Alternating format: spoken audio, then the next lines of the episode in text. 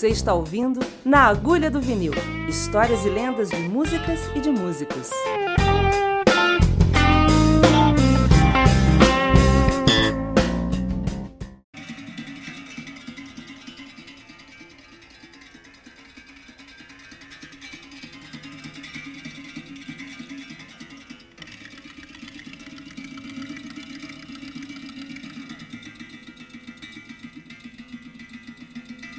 Sim! Olá, amigo ouvinte! Esse é o Birimbau do Juvenal. Juvenal de Holanda Vasconcelos, Naná Vasconcelos, queridos.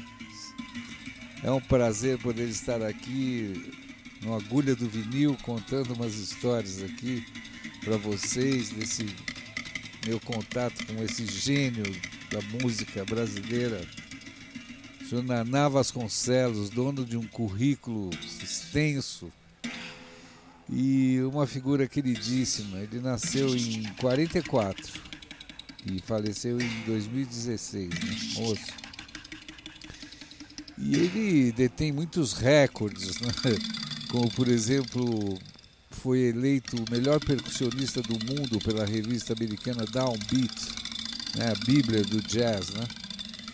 E também é o brasileiro com maior prêmios no Grammy, né? Ele tem oito prêmios no Grammy, né? E era considerado uma autoridade mundial em percussão. E ele era dotado de uma áurea maravilhosa de criança, sabe? Dono de uma curiosidade intensa, sabe? E participava no cenário também da música erudita, né? Da música popular, né? Ele tocava todos os instrumentos. E em Nova York, em 1980, eu passei esse ano lá a convite do Dom Salvador, um pianista né, brasileiro radicado lá, e do Charlie Rouse, né, um saxofonista que tocou muito com Thelonious Monk. E o Dom Salvador e o Charlie Rouse tinham um sexteto, Cinnamon Flower, aquela música do Milton, né? Ei, morena, que tempero! Flor de Canela. E a gente foi convidado para fazer três festivais de jazz lá. E foi nessa época que trombei com Naná Vasconcelos. Mas fiquei muito amigo dele. A gente conviveu por quase um ano em Nova York e tocamos uh, muito juntos. O primeiro contato que eu tive foi na gravação do trabalho do Cláudio Celso, um guitarrista brasileiro genial, toca muito. E gravamos esse Samba em Três, que está no YouTube. Se colocar lá Cláudio Celso Samba em Três, você assiste lá. Tá o Dom Salvador de piano, Cláudio Celso de guitarra, o baixista era o Denis Irving, que tocava com Art Blake, Nana Vasconcelos, saxofonista Ion Muniz, que dá um solo muito lindo nesse, nesse trabalho, ele samba em três. Vai lá, vai lá no YouTube, samba em três, Cláudio Celso. E que eu notei, o Naná colocava no chão seis cachichis enormes, um calbel, uma cuíca, um atabaque, aqueles efeitos de unhas de lhama, sabe, do peru, aquelas sementes. E ele vestia a música de um jeito, a roupa que ele colocava era maravilhosa. É uma coisa assim transparente, sabe, de, de tão musical, né? E logo de cara a gente gravando esse samba que é uma coisa maravilhosa, inclusive esse samba aí que vocês estão ouvindo lá no fundo. E enfim, maravilhoso. Saímos dali é, amigos e fizemos muitos outros trabalhos juntos. É, lá no, em Nova York, é, acho que ainda existe uma banda chamada Guanabara, do Steve Sax, um saxofonista, arranjador, amava música brasileira. Tocamos lá com essa banda, né? Um quarteto de sopros, piano, baixo, bateria, percussão e guitarra. Esse Guanabara também tá lá no YouTube. Visitem o canal Duda Neves que tá tudo lá. E aí, puxa, tocamos em muitos bares em Nova York e sempre naquela amizade, naquele astral maravilhoso. Também toquei com o Naná, com Lloyd McNeil e no Jazz Mania Society, que era um bar lá em Nova York, no 15º andar de um prédio, tipo na Avenida Paulista, um prédio de escritórios que o sujeito alugou lá em cima um, um andar e era um som maravilhoso todo dia. A gente estava sempre lá dando canja, tocando. Uh, tocamos com Cláudio Rodite, a Mauri Tristão. Era maravilhoso, né? E aí nos aproximamos mais ainda quando fomos convidados pelo Dom Romão, percussionista que foi para os Estados Unidos com o Sérgio Mendes nos anos 60. Ele arrumou um trabalho, né, que era um carnaval no iate em Miami. E saímos no avião, um monte de percussionista, né? Tava o Dom Romão, Guilherme Franco, tocava com McCoy Tyner, o Nana Vasconcelos e o, o maravilhoso Colin Walcott também. Procurem na internet, Colin Walcott. Nossa, esse tocou com todo mundo, é um dos responsáveis pela criação do grupo Codona, né?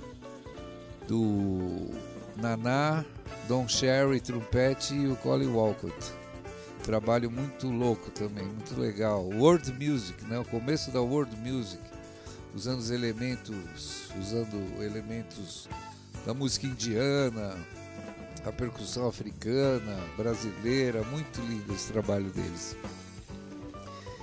E esse carnaval tem história, porque a gente passou três dias né, lá no iate tocando, com as mulatas, é uma festa. E o Naná sempre com o birimbau dele, gente. Tinha a noite, depois do jantar, assim, quando a gente trabalhava ali, a gente se reunia ali na área dos músicos e tal. Ele chegava com o birimbau, mas ele fazia todo mundo, sabe, elevar, uma elevação espiritual, sabe? A gente ficava elevado, ficava em nirvana, ficava em alfa, em silêncio, vendo aquela maravilha, né? Sensacional, cada história nesse carnaval maravilhosa. Aí, em Nova York, no verão, né? Uh, existe uma praça chamada Washington Square, onde todo sábado e domingo os artistas iam lá tocar. Eu lembro que eu e o Caíto Marcondes fomos uma vez, tocamos com garrafas. Cada um com duas garrafas com água, com timbres diferentes, tocamos lá. Uh, e o Naná adorava ir lá sábado e domingo. E lá tem uma escadaria que tem um leão assim sentado, majestoso.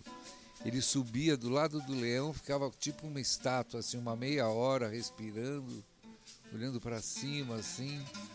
E de repente começava a tocar. O Naná dava shows nessa Washington Square de parar a praça, todo mundo ir lá. Ele sensacional. O birimbau dele é emocionante. Se você quiser assistir o, o Naná tocando birimbau, coloca no YouTube. É Roma 83 Afro, África Deus é o nome do vídeo, do, do trabalho dele, África Deus. Nossa, são três minutos de muito birimbau, birimbau do Juvenal, gente, maravilhoso. E também tem essa história do Naná, que a gente comia muito sanduíche natural na época, nessa época, e a gente sempre ensaiava bastante, então estava sempre na rua ali conversando, comendo. Eu lembro desses sanduíches aí porque ele adorava, a gente ia lá, os percussionistas né, da banda. O baterista e o percussionista são conhecidos como coriscos, né, definidos pelo Tim Maia como coriscos. Olha os coriscos ali. E essa simbiose da bateria com a percussão foi uma coisa que é, deu certo, né? Porque a gente completava bem o, a, a, parte rítmica da banda, né? Ele se colocava muito bem, excelente. Olha, era um, era, era mágica, era uma coisa muito linda. Tem uma foto também no, no meu museu de fotos no YouTube, lá, aliás, no Facebook umas fotos com ele tocando com a banda Guanabara, super legal. E o Naná também me ajudou, cara, a trazer minha bateria dos Estados Unidos em 1980, 81, que era muito difícil importar. E ele veio para o Brasil no Festival de Jazz, no Rio de Janeiro, e trouxe minha bateria. Eu cheguei num avião depois, peguei minha bateria, cara super legal. E depois desse dia eu nunca mais pude olhar para o Naná Vasconcelos, não, não consegui mais, quer dizer, foram muitos anos sem vê-lo. Sempre no coração, né? Uma honra, né? Estar tá contando isso para vocês, ter a oportunidade de ficar do lado dele mesmo. Sujeito iluminado, sabe? Cheio de cultura, culto, conheci o mundo inteiro e criativo, né? Uma pessoa maravilhosa. E os trabalhos dele simplesmente sensacionais, ó. Vou falar alguns para vocês aqui, ó. Ele fazia parte de uma família de músicos, né? Esse primeiro contato que ele teve com a percussão veio com 7, 8 anos, quando o Naná uh, foi tocar com, na banda do pai, né? Bongô e maracas, né? Tocava bateria também. E 12 anos já se apresentava com o pai, né, em bares, participava de grupos de maracatu, né? E muito interessante, né, uma formação na infância, né? E ele na década de 60 ele foi para o Rio de Janeiro, onde gravou com Milton Nascimento, né? E aí muitos trabalhos do Milton tem lá o Naná, né? E aí começou a participar da cena musical, né? Assim, brasileira, né? E a discografia dele, então, é muito extensa, gente.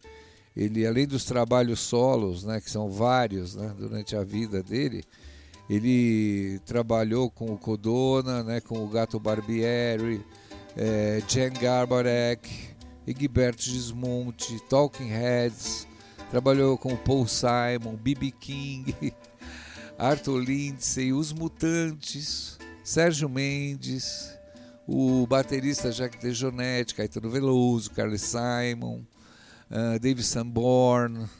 Enfim, gente, olha, é uma que lembre aqui são esses daí, sabe? E também ganhou esses, é o único brasileiro com oito Grammys, né? Com os trabalhos que ele fez com o Egberto Gismonti, o Dança das Cabeças, maravilhoso, né? Outros Grammys com o Pat Metheny Group, né?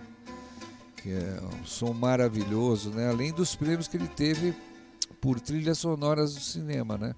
Dos filmes O Primeiro Dia e o outro Um Copo de Cólera. Além de ter participado de muitos outros assim, mas esses ganhando prêmios internacionais e tal. E ele é o único músico brasileiro a ganhar por oito vezes o prêmio Grammy, né? Não custa repetir. E esse é o maior ganhador de prêmios de melhor percussionista do mundo, né? Pela revista Downbeat, como eu havia falado lá. E as honrarias da vida dele, poxa, o governo do estado do Pernambuco concedeu a medalha de, da Ordem do Mérito dos Guararapes no grau de Gran Cruz, né? No grau Gran Cruz, para o Naná.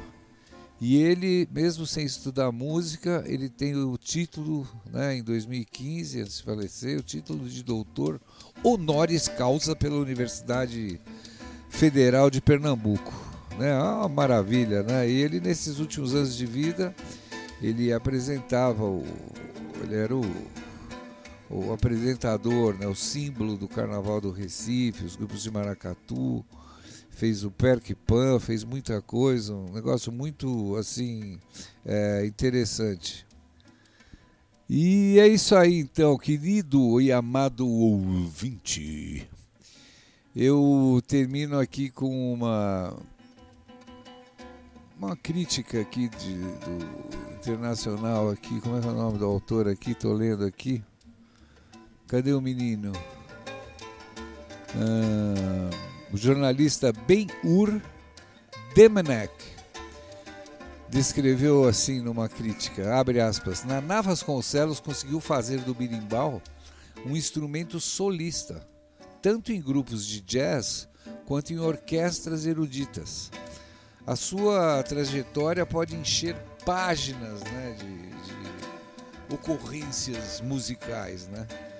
né, dentro dessas suas conquistas, né, de um currículo maravilhoso. No entanto, para comentar sua musicalidade, Nenhuma delas compete com a perturbadora capacidade de arrancar o público de sua realidade mais imediata e de atarantar os críticos com sua variedade de timbres. Quer dizer, ele elevava mesmo. Você assistia nas concertos, era um show, você entrava no mundo da magia, da música, da, da, da, da, da elevação espiritual. Né? E é isso aí, Naná. Que Deus esteja curtindo muito sua música aí no céu. Você é um artista incansável, né? E uma combinação afinada entre ética e estética. Fecha.